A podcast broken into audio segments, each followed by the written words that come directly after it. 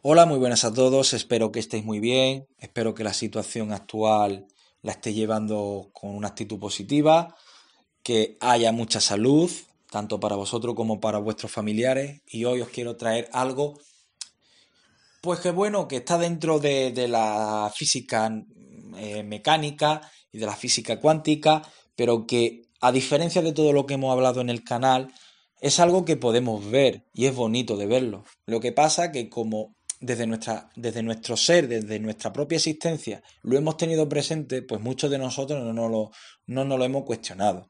Y es, pues, por qué razón o cuál es el motivo de que el cielo sea azul y el atardecer rojo.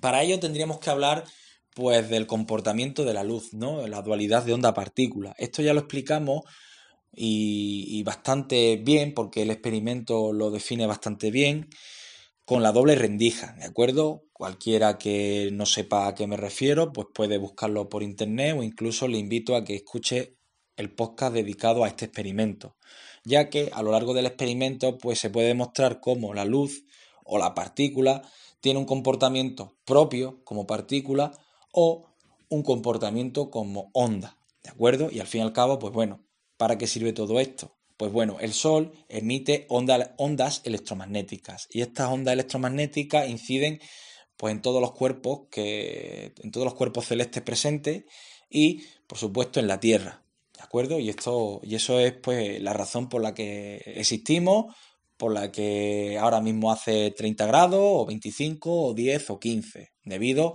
a las ondas electromagnéticas que llegan a nuestro a nuestro planeta. Ojo, a nuestro planeta siempre incide de la misma forma, ¿de acuerdo? Pero en una zona local no siempre incide de la misma forma. Y ya estoy adelantando básicamente cuál es la, cuál es la razón de por qué es rojo el atardecer y azul el cielo. Bien, para ello pues tenemos que decir que las ondas electromagnéticas no es solo un tipo, ¿vale? Dentro de, las ondas electromagnéticas pues hay distintos tipos. Algunos de ellos pues podría ser rayo X, rayo ultravioleta, infrarrojo, ¿de acuerdo? Y todo ello tienen diferencias entre sí. Digamos que la onda es la misma, por así decirlo, no la partícula es la misma, pero su comportamiento o su forma es distinta. ¿Cómo podemos, mm, ¿Cómo podemos estudiar esto? Pues bueno, esto se puede estudiar mediante la longitud de onda y la frecuencia. Vamos a pasar a una, analogía que muchos de nosotros podemos entender y es la, onda acústica, ¿de acuerdo? Si nosotros estamos escuchando una canción, nosotros podemos distinguir ondas eh, agudas o notas agudas y notas graves. ¿Cuál es la diferencia de una a otra? La frecuencia, es decir, los hercios. Para el caso de la onda grave o subgrave, tendríamos, estaríamos hablando de una onda que tendría menos frecuencia con respecto a una nota aguda o una frecuencia aguda, ¿de acuerdo?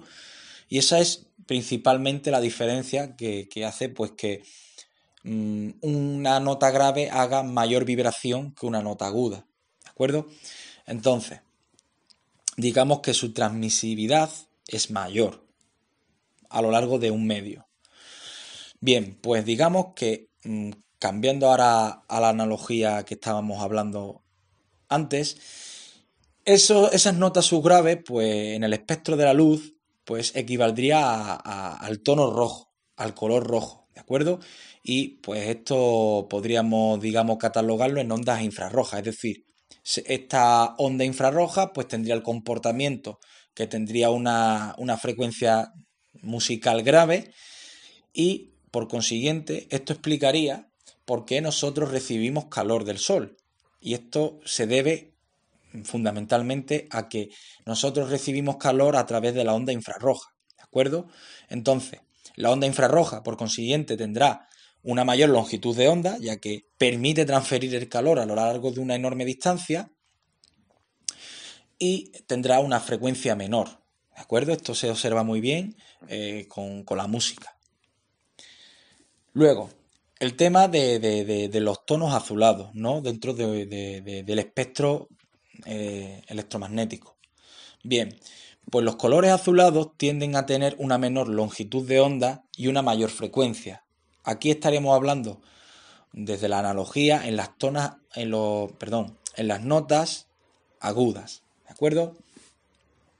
Y pues este tipo de, de, ondas pues serían algunas tales como rayos X y rayos ultravioleta. Que claro, los rayos X pues observar pues lo que son capaces, ¿no? Que son capaces pues de, de, traspasar los tejidos y eh, únicamente se reflejan en, los huesos, ¿de acuerdo?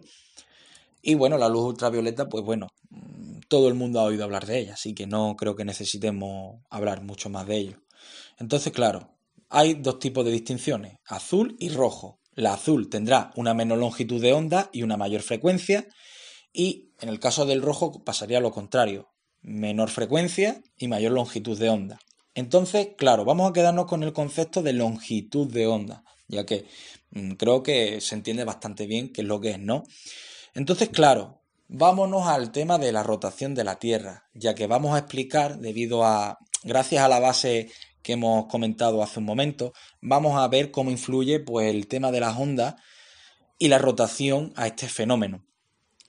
Así que bien, la, Tierra rota de forma constante, a una velocidad pues aproximadamente constante.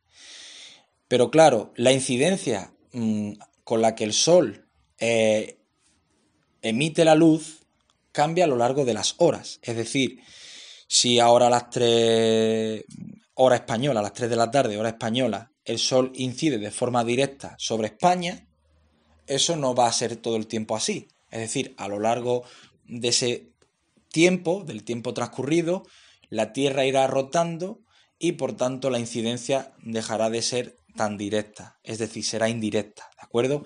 Entonces, claro, cuando está atardeciendo, digamos que el Sol ya no incide de forma directa, sino que ya incide, pues mm, si el Sol emite hacia la Tierra un 50% de sus ondas, pues a lo mejor el 10% es el que está llegando a las 8 de la tarde aquí en España. Y claro, ¿cuál será la onda o cuál será el tipo de onda que incida en esa hora? ¿La que tiene mayor longitud de onda o la menor longitud de onda?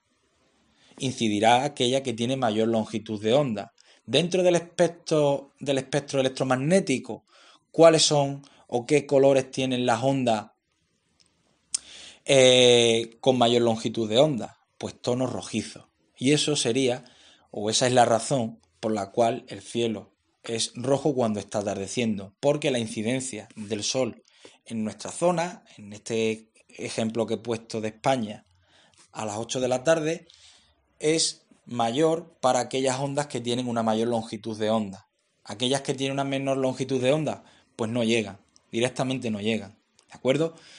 Bueno, espero que os haya gustado, espero que, que ahora, pues cuando observéis el cielo, pues os acordéis de este podcast, os acordéis de esta explicación. Y nada, os mando mucha fuerza y nos vemos en el siguiente episodio. Hasta luego.